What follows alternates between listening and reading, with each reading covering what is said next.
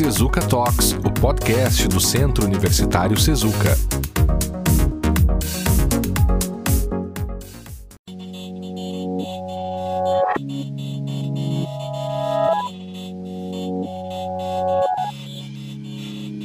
Sejam bem-vindos ao episódio número 39 do Sezuka Talks, o podcast do Sezuka, gravado em 6 de agosto de 2021. O nosso objetivo é realizar um diálogo entre os cursos, trazendo temas que permitam um enfoque interdisciplinar. Se você nos escuta, pode encaminhar e-mails sobre podcast, inclusive com sugestão de temas e entrevistados. Para fazer isso, basta enviar uma mensagem para talks.sezuca.edu.br, sendo que talks é T-A-L-K-S. E você também pode ouvir todos os episódios passados do Sezuka Talks apenas buscando por Sezuka Talks lá no Spotify. No episódio de hoje, o tema é segurança da informação. Eu sou o professor Guilherme Damasio Goulart e está comigo hoje aqui um convidado externo do Sezuka, o professor Vinícius Serafim, mestre em ciência da computação, professor universitário e consultor em segurança da informação. E aí, professor Vinícius, tudo bem? Olá, Guilherme, tudo bem? Olá aos, aos ouvintes do Suzuka Talks. Eu acompanho, não, eu, não, eu não, não, consigo ouvir todos na sequência, mas ah, volta e eu, eu ouço um ou outro episódio aí do Suzuka.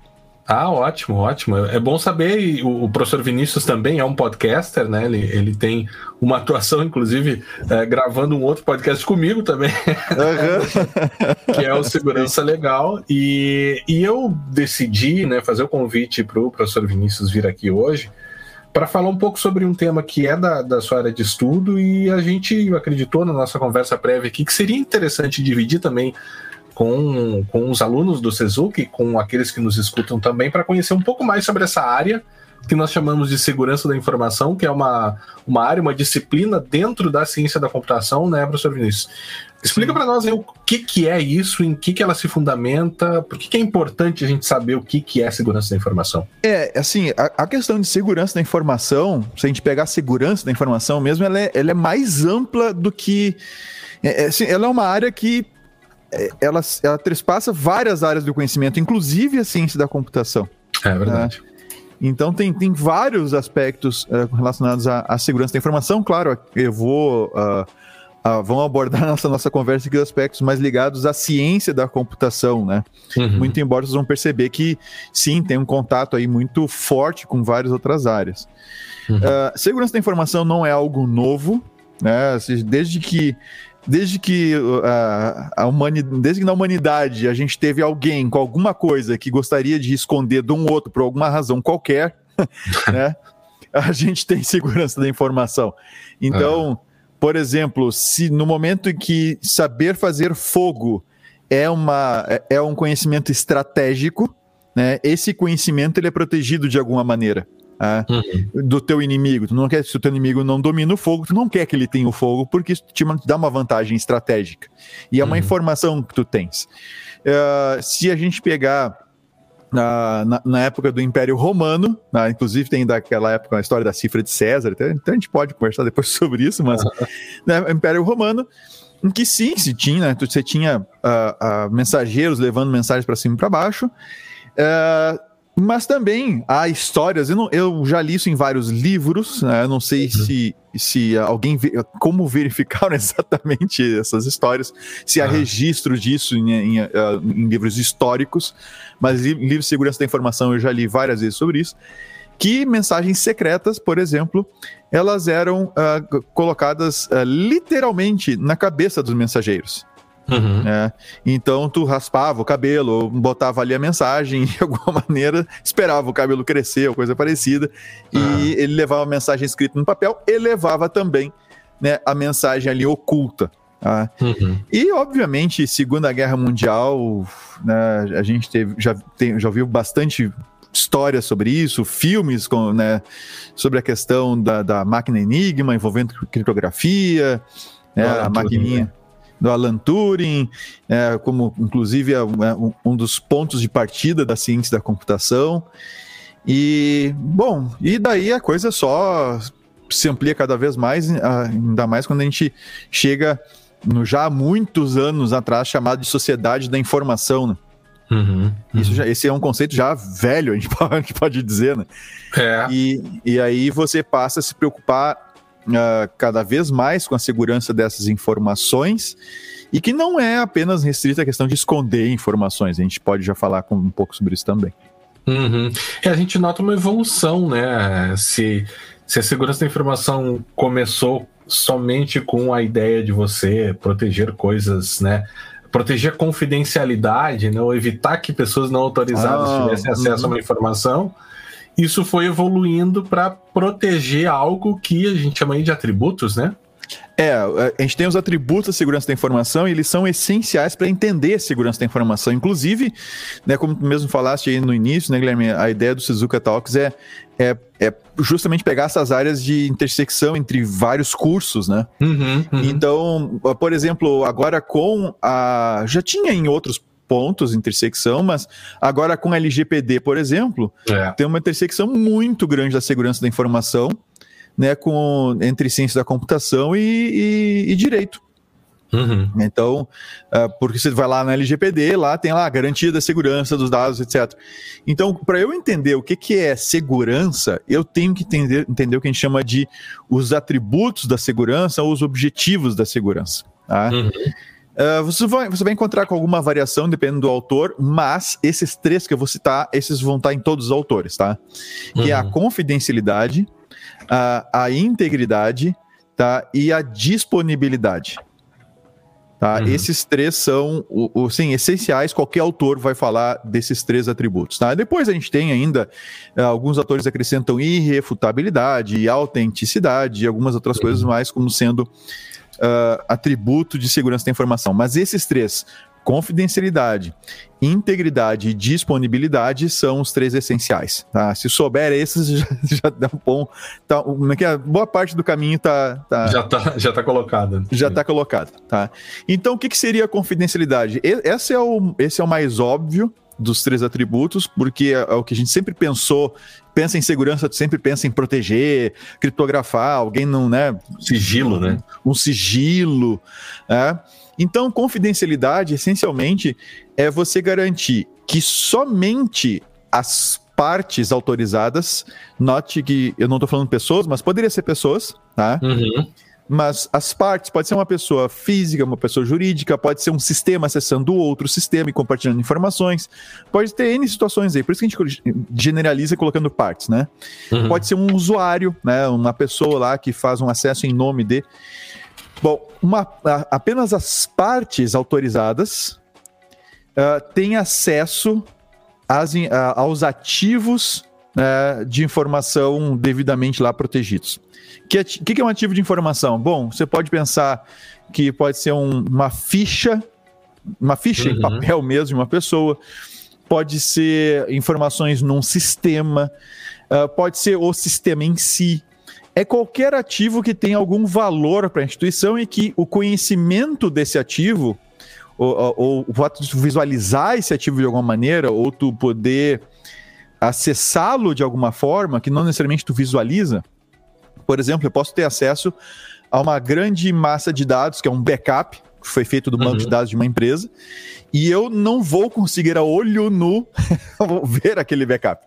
Uhum. Mas eu tive acesso e posso dizer que a confidencialidade daquele backup foi violada porque eu, uma pessoa não autorizada, tive acesso a ele. Uhum. Então, confidencialidade essencialmente é apenas as pessoas devidamente autorizadas, as partes devidamente autorizadas, têm acesso ao ativo de informação. Tá? Uhum. Então, saber da sua ficha da sua ficha médica, saber dos resultados de um exame, da saldo da sua conta bancária, isso tudo a gente se preocupa com a confidencialidade dessas informações. Uhum. Tá? O outro tributo é, é, a integridade. Integridade todo mundo já sofreu na pele. Assim, todo uhum. mundo não, mas em geral as pessoas já, já, já sofreram com isso. Uh, quem já não teve aí um pendrive, um disco externo, ou mesmo um, um, disco no próprio computador, e de repente você foi acessar seus dados lá e os arquivos não abriam mais. Né? Uhum. Ficava dando erro no arquivo, aí você levou para consertar e descobriu que o, tava, ah, corromperam os teus arquivos, teu disco deu problema, uh, talvez a gente recupere alguma coisa. Quando isso acontece, a gente está falando de violação da integridade. Ah, nesse caso, não intencional, normalmente, né? Uhum. Uh, nesse tipo de falha, né, de disco, etc. Mas, assim, a integridade dos seus arquivos foi violada. Então, você não consegue mais utilizá-los ou você perdeu eles uh, no todo ou em parte. Uma outra situação uh, que, maliciosa que afeta a integridade é o ransomware. Uhum. Uh, os recentes ataques de ransomware, nem tão recentes, já faz alguns anos que eles chegaram aí para nos fazer companhia, em que um software malicioso infecta o seu computador e ele sai cifrando todos, todos os seus, seus, arquivos. Ele afeta também a disponibilidade, a gente já vai falar sobre isso, uhum. mas a primeira coisa que vai, ou seja, é a integridade dos arquivos. Os arquivos não estão mais íntegros. Há quem diga que os arquivos ainda estão íntegros, só que eles estão cifrados. Uhum. tá, não, a gente pode... De... Oi. A, a, gente pode imaginar também uma situação em que alguém, né, comum também na, no ambiente acadêmico, a gente já viu até casos criminais, né, Vinícius, nessa é. área do sujeito invade o sistema para alterar a própria nota. Ah, sim, alterar a nota, invade, sim. É, sim, invade sim, o sistema para pagar uma multa de trânsito, invade Exatamente. o sistema para diminuir a conta de luz, né? É, ele se, ele se utiliza de um acesso que ele já tem, por exemplo, né? Pode ser uhum. uma pessoa devidamente autorizada, mas ela abusa desse acesso para fazer algo que não é autorizado. Né? É. Ou alguém que alguém não autorizado obteve acesso ao sistema e adultera o sistema. Ele não só apenas consulta, obtém informações do sistema, mas ele adultera o sistema. Violou uhum. a integridade também. Ah. É, violou confidencialidade e integridade, né? E integridade. Confidencialidade porque ele não poderia acessar, a integridade porque ele alterou um dado lá. É, ele, ele, pode, ele pode, por exemplo, é, é, perfeitamente possível tu violar a integridade sem violar a confidencialidade.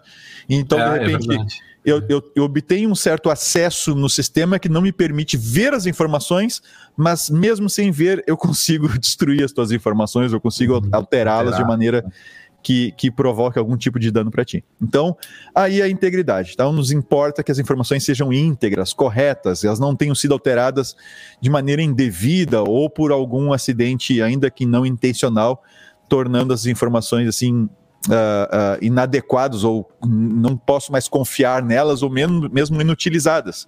Uhum. E aí a gente chega na questão da disponibilidade. Né?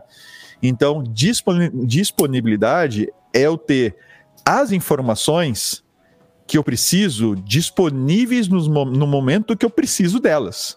Uhum. Então, por exemplo, agora há pouco eu precisei fazer um Pix. Aí ia acontecer algum problema aí a nível nacional, é o que eu vi mais gente reclamando no Twitter. O Pix simplesmente não estava funcionando. Uhum. Ah, não tinha como fazer Pix. Tá? Então, quando isso, quando isso aconteceu, aconteceu com dois, com dois bancos ali, pelo que eu vi. Uh, quando isso acontece, ó, foi a confidencialidade, confidencialidade que foi atingida? Não, não foi. Não teve vazamento de dados, ninguém não indevido acessou e tal, até onde se sabe, pelo menos. Uhum. Uh, houve um problema de integridade no efeito que eu percebi, não. Ou seja, simplesmente o sistema não estava operando, ele não estava operando de uma maneira é, errática, é, né, fazendo coisas estranhas e tal. Ele simplesmente não, uhum. não operava, não funcionava. E o problema é efetivamente de indisponibilidade, ou seja, algo que, está, que deveria estar à minha disposição, naquele momento que eu precisava, não estava disponível e, portanto, eu não pude fazer a transferência lá que eu queria. Uhum. Então, a gente percebe claramente a indisponibilidade ou a violação da disponibilidade nos ataques de, de ataques, nos ataques de ransomware. Né? Uhum. Né? Cifra tudo e você fica sem acesso aos seus arquivos se tiver backup, opa, né, você consegue recuperar o seu backup sem ter que pagar resgate nenhum e você consegue resolver a indisponibilidade recuperando os arquivos a partir do backup. Uhum. Se você não tem backup e você não vai pagar o, o resgate, você perdeu os seus arquivos, então a disponibilidade das informações foram violadas, né? Foi violada. Uhum. E aí, o, fazendo a ponte com a LGPD, por que isso, por isso é tão importante, né? Para a gente entender essas, essas, esses três elementos, esses atributos da segurança da informação para pensar LGPD. LGPD, todo mundo pensa em vazamento, né, Guilherme? É. Todo mundo fala, não, que o vazamento, que o vazamento, não, que a LGPD vai pegar o vazamento, não. A LGPD, ela, ela dá uma proteção é, uh, para os dados pessoais dos titulares, e essa proteção não se limita à questão da confidencialidade. Como todo mundo pensa. Né? Como todo mundo pensa. Ela, ela envolve também também, mas não, tão, não somente. Também a questão da integridade os meus dados eles têm que estar corretos, eu tenho direito, o titular tem direito a, a, aos dados estarem corretos, e os dados têm que estar disponíveis. Então, se você perder os dados dos, dos, dos titulares, você está infringindo uma das demandas da LGPD. Uhum. Uh, que, essa, que é garantia, inclusive, da disponibilidade. Olha, eu vou tratar teus dados por cinco anos. Então, tá bom. Dentro de cinco anos, eu posso, como titular, ir lá te perguntar: olha, eu gostaria de receber os meus dados. Uhum. Tá? E aí, de repente, um, tu um diz. Pouco, Oi. Um, um, pouco que aconteceu agora com o Lattes, só que foi temporário, com o currículo Lattes, né? Afetou a, a, disponibilidade. Afetou a disponibilidade. Ah, e, e, nesse caso, a, a, LGPD até se aplicaria, né? Se ele sumisse do, do, nada. Claro. tipo, se não tivesse recuperação nenhuma. Cadê a responsabilidade de quem está fornecendo o serviço em, em proteger, a, inclusive, a disponibilidade das informações? Então, quando há um incidente de segurança tá? relacionado ou não ao LGPD, tá? Uhum. Uh, a gente tem que, nós temos que compreender quais, quais foram os atributos de segurança afetados naquele incidente. E aí nós conseguimos entender o incidente. Uhum. Se não, se eu te disser, Guilherme, né, ou disser para os ouvintes do Suzuka Talks, que uh, invadiram o site do STJ, né, ou uhum. invadiram uhum. o STJ, como aconteceu um tempo atrás, invadiram o STJ. Uh, isso pode significar várias coisas. Uhum. Isso pode significar que alguém simplesmente fez um defacement, né, desfigurou o site do STJ e nada mais. Pode significar apenas isso. Não uhum. viola a confidencialidade e, ok, afetou claramente a integridade do site. Né, o site, obviamente, uhum. não está mais íntegro. E talvez, dependendo do que o, se o atacante tirou alguma coisa do ar ou se ele só acrescentou algum conteúdo no site, talvez a disponibilidade nem seja afetada. Uhum. Tá? Isso eu posso dizer que foi um ataque ao STJ. Né? Mas uh, houve uma, uma invasão no STJ, mas o que, que foi? Ah, foi só o site. Ou eu posso ter uma situação como a que aconteceu, né? Um uhum. atacante né, conseguiu invadir a rede do STJ, conseguiu rodar um ransomware lá dentro e saiu cifrando as informações todas lá. Bom, uhum. até onde a gente sabe, não teve Aí é aquela história, não teve uh, violação da confidencialidade, já vou dizer como é que poderia ter acontecido, tá? Mas não teve, uhum. até onde a gente sabe. O que houve foi violação da integridade e da disponibilidade. Resultado, a gente ficou sem os processos aí durante uns Por um dias, tempo, né? né? É, foi um, foi um tempão.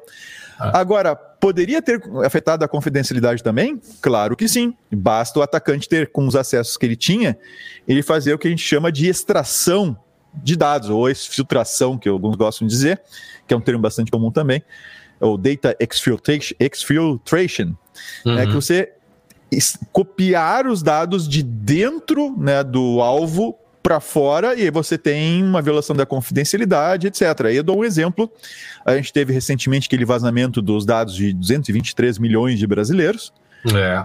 é esses foram dados cuja confidencialidade foi comprometida uh, e, e, não tem como colocar de volta. Né? Então, saibam que os CPFs, datas de nascimento e os nomes de vocês, pelo menos esses dados uh, da nossa geração aqui, né, das gerações passadas, uh, os meus filhos não estão lá na, no, no leak, então, então, assim, os mais recentes não estão lá. Tá? Mas o resto todos nós estamos lá. Vai levar um tempo até que a gente não esteja mais caminhando na superfície da Terra uh, e a nova não tenha dado mais assim, não tenha mais CPF mais de ninguém que ainda esteja vivo, né? Uh, vazado por aí. Por enquanto, eh, os nossos estão todos vazados e não tem o que fazer, a confidencialidade foi comprometida, acabou. A ponto final, não tem como trazer é, de volta. É, é, interessante, né, que alguns incidentes de segurança eles têm essa característica de do, dos seus danos serem perpétuos, né? Você é permanente, não tem mais o que fazer. É permanente, não tem que fazer. É. Na verdade, vai cessar um pouco, talvez, quando esses dados. Não, vai cessar esse dano Uh, quando eles, essas informações não mais tiverem valor. E quando é que elas não vão ter mais valor?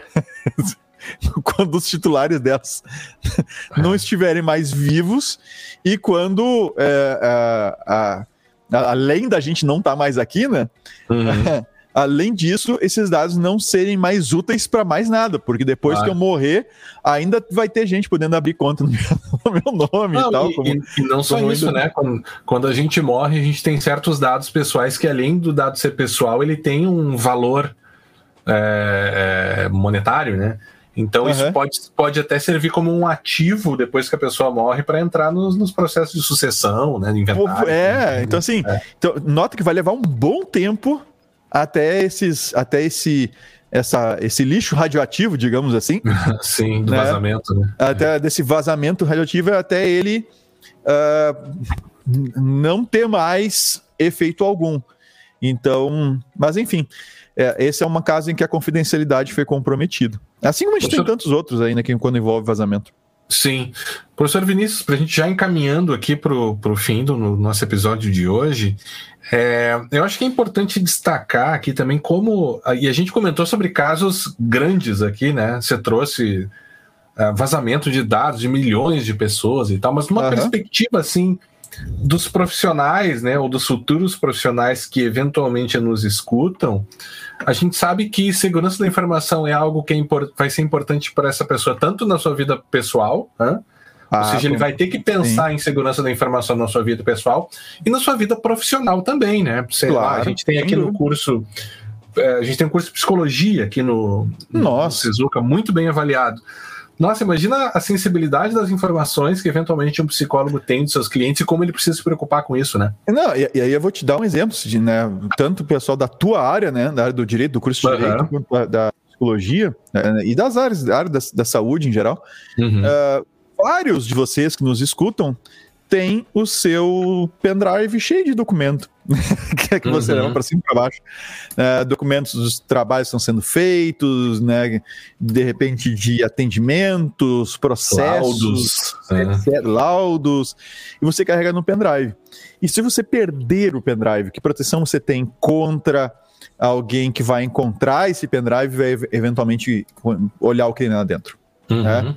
Ou ainda, se você tem tudo isso num laptop, num computador, notebook, né? Se alguém, se você, se alguém lhe roubar esse notebook, você perdeu só o notebook, você perdeu todo o resto. Ou seja, vai, você vai colocar em risco os seus, os seus uh, clientes ou pacientes. Uhum. Porque assim, ó, já está acontecendo, tá? A gente, já, a gente, já, tem histórico disso. Por exemplo, eu, eu pego o. o para pegar o exemplo do que tu colocou do, da questão da psicologia, né, Guilherme? Uhum, uhum. De repente, uma psicóloga, um psicólogo tem o seu computador uh, roubado, furtado. Tá? Uhum. E aí, uh, o criminoso, né, o que roubou, ele vai acessar o computador e de repente ele está interessado só no teu computador mesmo, no equipamento. Ele formata tudo e, e ponto final. Né? Uhum. Mas hoje em dia, e cada vez mais, eles sabem que a informação que tem ali dentro pode valer mais do que o próprio computador. Tá? Uhum principalmente se a gente pensar em ações né, de estelionato e coisa assim. Então, imagina que interessante, no ponto de vista do criminoso, ele encontrar um pendrive do escritório de advocacia ou de um, de um, um no consultório né, de psicologia e tal, ele encontrar lá as fichas, os processos de dezenas, se não centenas de pessoas. Uhum. Ele pode tanto começar a pedir resgate para ti mesmo, que é o dono do computador, Sim. como ele pode começar a entrar em contato com as pessoas. Né? No caso do processo é muito fácil tu contatar a outra parte e dizer, olha, tem uhum. os documentos aqui do advogado achei, do... É, achei os documentos é, aqui no pendrive. É, é, tem os documentos aqui do advogado da outra parte, do processo tal que tu tá atuando aí. Tu quer? Né? Ou é, no, no, lado da, da questão da, da, psicologia ali, né? Tu pode ter diagnóstico, coisas bem importantes ali. De repente você dizer, olha, se você se você não me pagar tanto, eu vou mandar isso aqui para toda a família. Sim. Isso, isso não é hipótese tem... de um criminoso atuando para. De um criminoso atuando. Que não se coisa... preocupou com segurança, né? Exatamente. Assim, ó, e isso, hoje, vamos lá, pessoal, tá, isso já está acontecendo. Ah, isso não é sim, é novo, isso sim. já está basta, acontecendo. Basta ver as fraudes de WhatsApp que é. cresceram nos últimos meses aí de forma né, é. meteórica, né? Então a última coisa que você quer é o seu é um computador ou um pendrive cheio de informação sua circulando uhum. por aí, tá? Então Aí, para isso, você vai encontrar soluções. Aí você pode procurar se usa Windows procure o BitLocker. O Windows tem essa solução, só que você vai ter que pagar para uma licença de Windows Professional para ter acesso a isso.